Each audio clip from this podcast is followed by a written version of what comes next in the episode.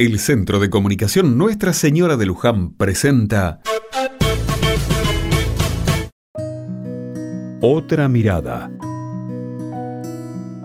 ¿Sabían que las enfermedades asociadas al corazón son la principal causa de muerte en la Argentina? Hoy es el Día Mundial del Corazón y resulta una buena oportunidad para ser conscientes y cuidar de este órgano tan vital para todos.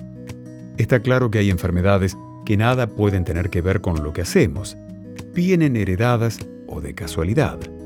Sin embargo, existe una predisposición a desarrollar algunas dependiendo de nuestro estilo de vida y hábitos alimenticios. Una dieta basada en comida sana, con legumbres, frutas y verduras, resulta fundamental para cuidar nuestro cuerpo en general. Practicar media hora de deporte, aunque sea una caminata, ayuda al buen funcionamiento de nuestro corazón.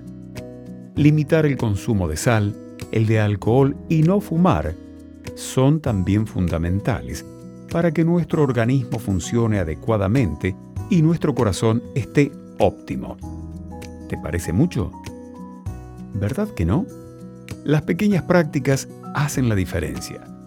Pero atención, el médico resulta fundamental también a la hora de cuidar nuestro corazón. Por eso tenemos que consultarlo seguido, al menos una vez al año es el profesional quien puede detectar de modo temprano algún problema o padecimiento. Cuidar de nuestro cuerpo y de nuestro corazón depende de nosotros.